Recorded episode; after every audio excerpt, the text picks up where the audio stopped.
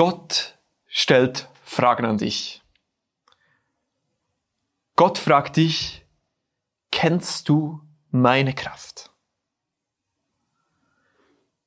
Denkst du, ich bin zu schwach, um dir in deiner Situation zu helfen?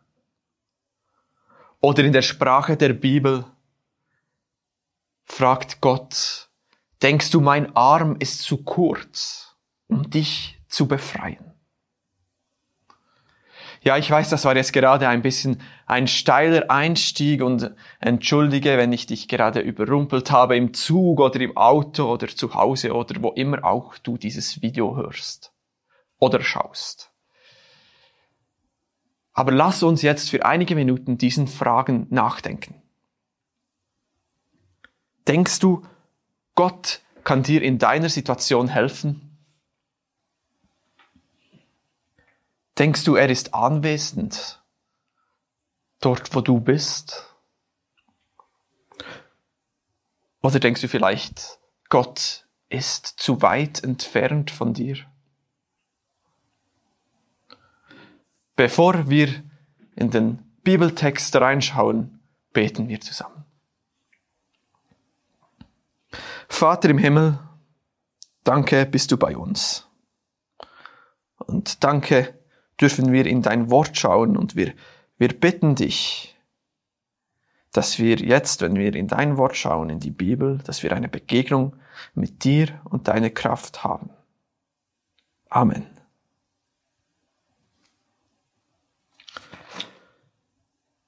Ja, den Text aus der Bibel, den wir lesen werden, handelt von Israel, von dem Volk, das Gott auserwählt hat. Und dieses Volk wurde circa 700 Jahre vor Christus verschleppt in die Fremde, ins Exil. Sie sind jetzt weit weg von diesem Land, das Gott ihnen versprochen hat. Weit weg von ihrer Heimat. In der Ferne, sie fühlen sich allein. Und dabei klagen sie Gott immer wieder an und fragen, ja, wo bist du jetzt, Gott? Wieso hilfst du uns nicht?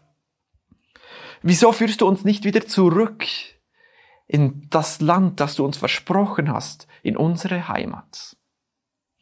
Und da, in diese Situation hinein, in diese Fragen hinein, antwortet Gott jetzt. Da lesen wir den Text aus Jesaja 50. Da sagt Gott, der Herr sagt, ihr behauptet, ich hätte Israel, eure Mutter, verstoßen. Zeigt mir doch die Scheidungsurkunde. Ihr behauptet, ich hätte euch, meine Kinder, als Sklaven verkauft, wie man es tut, um seine Schulden zu tilgen. Zeigt mir doch den, dem ich etwas schuldig war. Nein, wegen eurer Schuld habe ich euch weggegeben. Wegen eurer Verbrechen habe ich eure Mutter Israel weggeschickt. Warum stellt sich mir keiner? Warum antwortet ihr nicht? Ihr denkt, ich sei zu schwach, um euch zu helfen. Mein Arm sei zu kurz, um euch zu befreien. Und doch brauche ich nur ein Wort zu sprechen, dann trocknet das Meer aus und die Ströme versiegen, so dass die Fische elend umkommen. Ich kann den Himmel schwarz werden lassen, als trüge er ein Trauerkleid.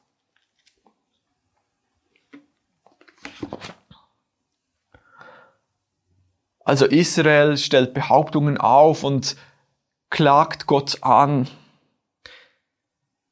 Sie klagen Gott an, dass er sie verlassen hatte.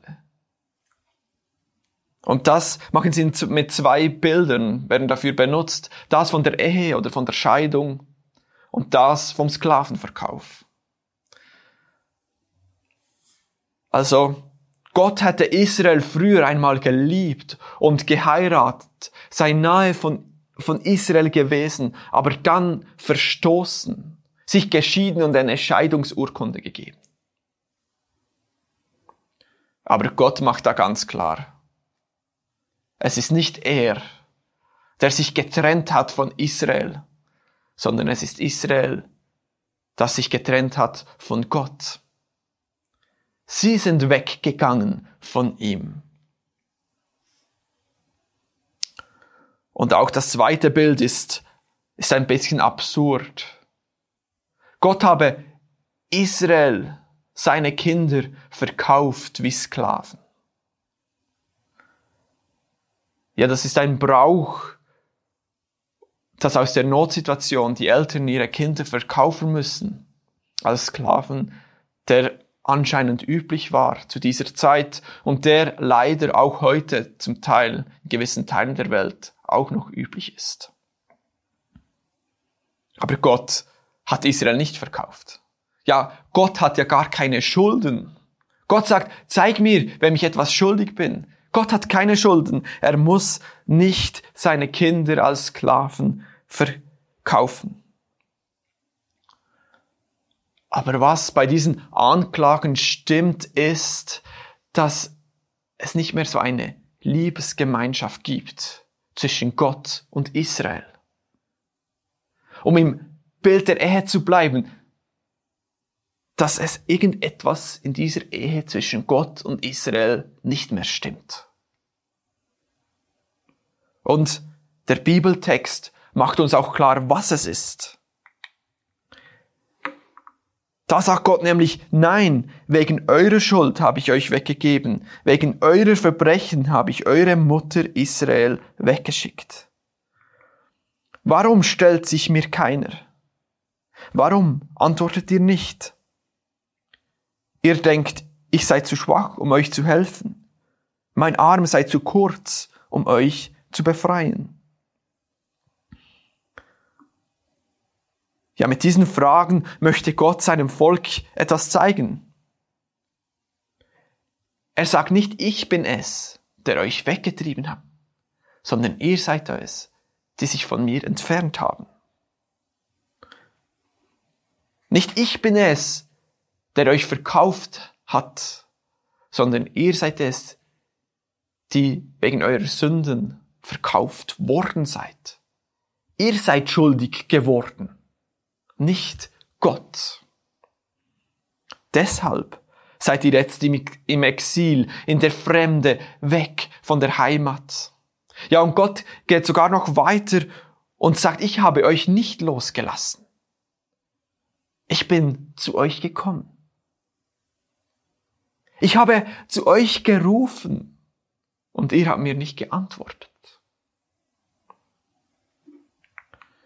Ja, die Sünde von Israel hat sie von Gott weggetrieben. Die Sünde hat sie blind gemacht für Gottes Rufen, Eingreifen, für seinen starken Arm, für seine Kraft.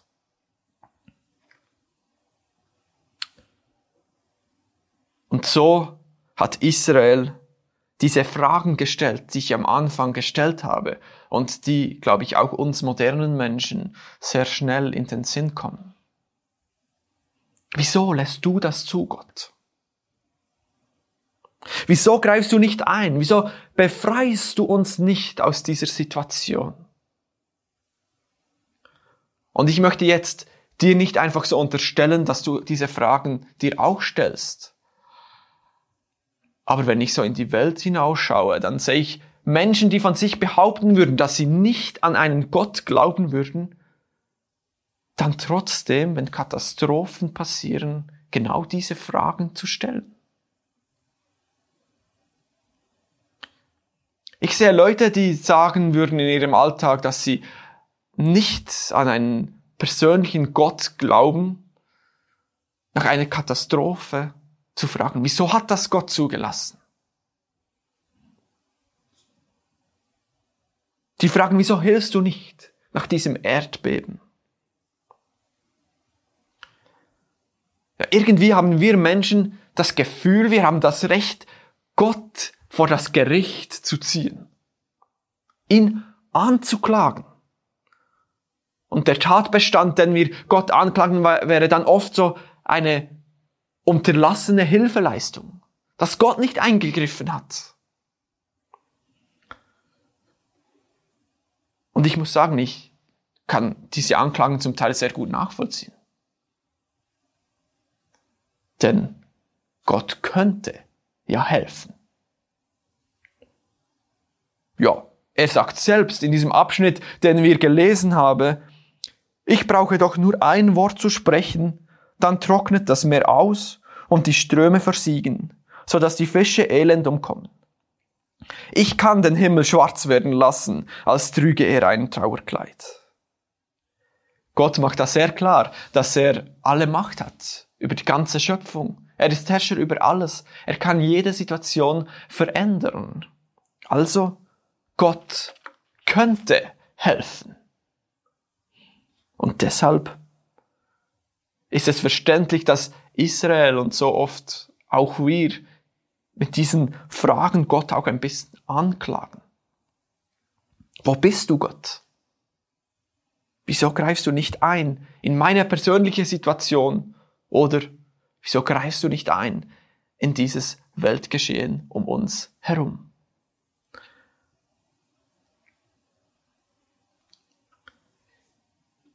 Ja, so verständlich wie diese Fragen sind, so müssen wir aber auch auf der anderen Seite genau das feststellen, was Gott klar gemacht hat in diesem Text. Es ist nicht Gott, der von uns Menschen weggelaufen ist. Es sind wir Menschen, die oftmals nichts mit diesem Gott zu tun haben wollen. Indem wir uns mehr um uns selber kümmern als um Gott, entfernen wir uns von ihm. Indem wir Schuld auf uns laden und unser Inneres was manchmal auch sehr böse ist, ausleben. Damit entfernen wir uns von Gott. Nicht Gott ist schuld, dass es eine Distanz zwischen ihm und mir gibt, sondern wir Menschen sind es. So war es zur Zeit von Israel und so ist es heute. Und Israel hat diese Distanz irgendwie gespürt und sie wollten wieder in die Nähe kommen. Deshalb haben sie zu Gott geschrien. Sie haben geschrien, wieso hilfst du nicht? Ja, noch mehr. Im selben Buch in Jesaja 63 lesen wir, wie sie zu Gott noch weiter schreien. Sie sagen, Herr, schau doch herab vom Himmel von deinem heiligen und majestätischen Thron. Warum setzt du dich nicht mehr mit ganzer Kraft für uns ein? Wo sind deine großen Taten? Warum hältst du dich zurück? Schlägt dein Herz nicht mehr für uns? Ist deine Liebe erloschen? Ach, Herr, reiße doch den Himmel auf und komme zu uns herab. Das haben die Israeliten geschrien. Und genau das ist passiert. Gott ist vom Himmel auf die Erde heruntergekommen. Der Himmel wurde zerrissen und Gott kam auf die Welt Jesus Christus, Gott selbst, wurde Mensch. Er hat auf dieser Erde als Mensch gelebt. Er ist auf dieser Erde herumgegangen. Er war den Menschen ganz nahe, zum Anfassen nahe. Wir können in den Evangelien in der Bibel lesen, wie Gott gerade dadurch dass er auf dieser Erde gekommen ist und hier herum gewandelt ist, immer wieder seine unendliche Liebe den Menschen gezeigt hat. Das, was Israel vorher Gott vorgeworfen hat und gefragt hat, wo ist deine Liebe vor uns? Das hat Jesus gezeigt. Er ist die Liebe in Person. Die Liebe zum Anfassen.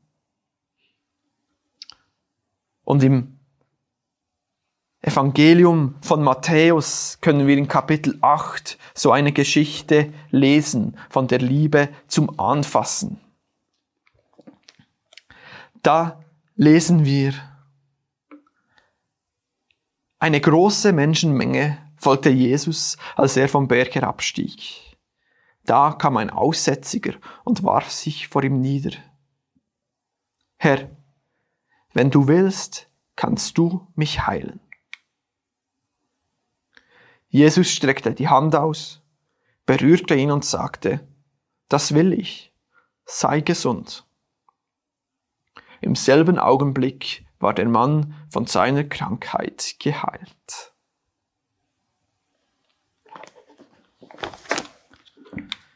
Dieser Aussätzige, der, der schreit um Hilfe.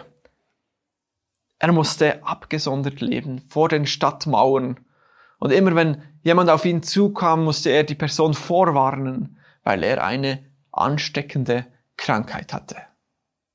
Er war also von menschlicher Gemeinschaft getrennt.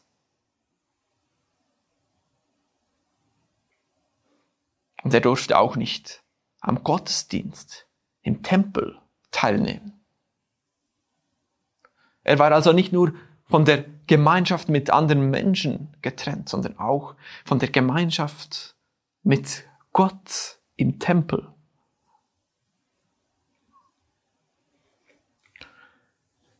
Nur gut, dass Gott zu dieser Zeit in Judäa nicht nur im Tempel anwesend war, sondern einfach herumlief. Und jetzt ruft dieser Aussätzige um Hilfe. Er sagt zu Jesus, wenn du willst, dann kannst du mich retten, dann kannst du mich heilen, dann kannst du mich befreien. Also er erinnert sich an die Kraft Gottes in seiner Einsamkeit, in seiner Ferne von Gott erinnert er sich an die heilsame Kraft Gottes, des Schöpfers aller Welt. Er hat sich erinnert, dass Gott die Kraft hat zu retten, zu heilen. Und dann passiert etwas Wunderbares. Jesus streckt seinen Arm aus berührt ihn und spricht zu ihm, dass er gesund wird. Und als das passiert, wird er gesund. Und so muss er nicht mehr in der Ferne von Gott leben, denn Gott hat ihn berührt. Er kann jetzt wieder in Gemeinschaft mit Gott und anderen Menschen leben. Gott hat ihm eine neue Perspektive aufs Leben geschenkt.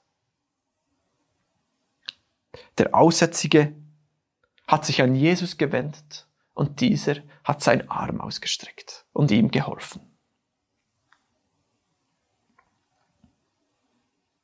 Ja, im Jesaja-Text hat Gott Israel gefragt, ob sie seine Kraft noch kennen, ob sie noch wissen, dass er der Gott ist, der helfen kann.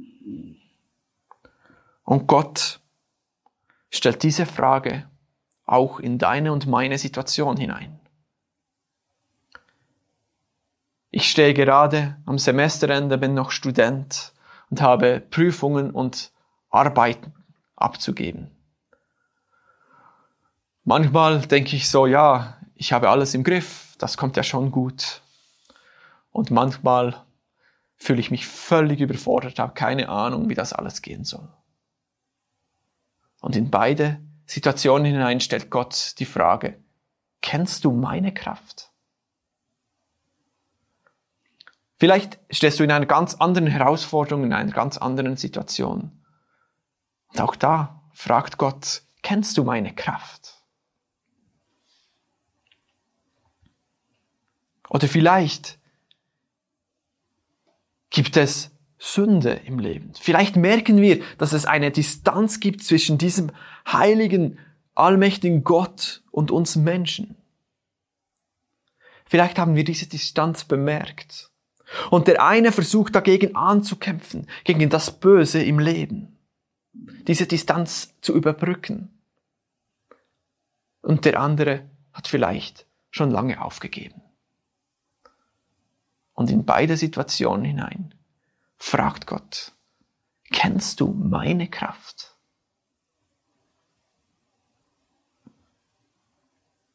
Gott kann helfen. Er hat die Macht über alle Schöpfung, über alles. Er kann dir Kraft geben.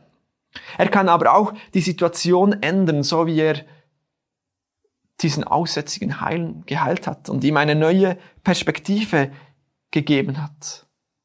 Gott kann und will aber auch Sünden vergeben. Ja, wenn du dich von Gott verlassen fühlst, dann kannst du gerade jetzt beginnen, zu ihm zu schreien, zu ihm zu rufen. Du kannst ihn bitten, dass er sein Arm ausstreckt und dich berührt, dass er dir Kraft gibt, dass er dich heilt von Krankheiten, von Verletzungen, aber auch, dass er dir die Sünden vergibt. In diesem Vertrauen, wie dieser Aussätzige ge gehabt hat, Herr, wenn du willst, dann rette mich. Mit diesem Vertrauen dürfen wir zu Gott rufen.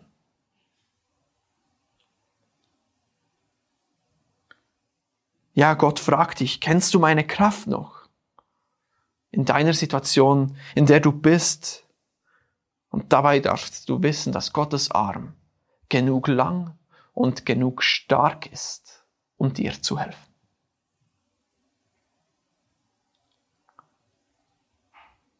Ich werde nun mit einem Psalm zu Gott um Hilfe schreien und du kannst, wenn du willst, auch mitbeten.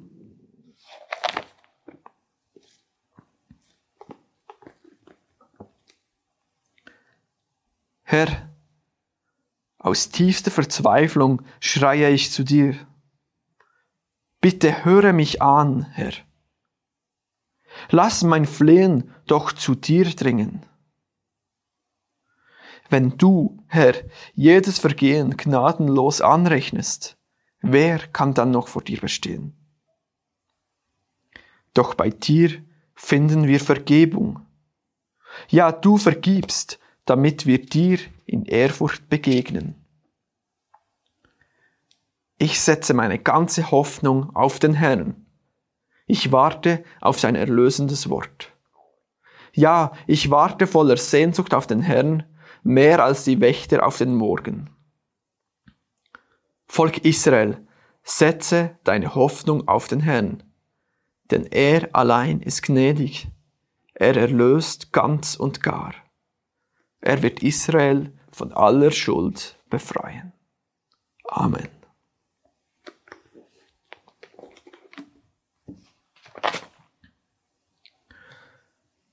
Ja, ich darf dir jetzt einfach noch mitteilen, dass es auch nächsten Sonntag wieder einen Online-Gottesdienst gibt auf diesem Kanal. Und ich wünsche dir einfach eine Woche, in der du besonders die Nähe und den Segen Gottes erleben kannst. Und dass du erleben kannst, dass sein Arm lang genug ist und stark genug ist, um dir zu helfen, dort, wo du bist.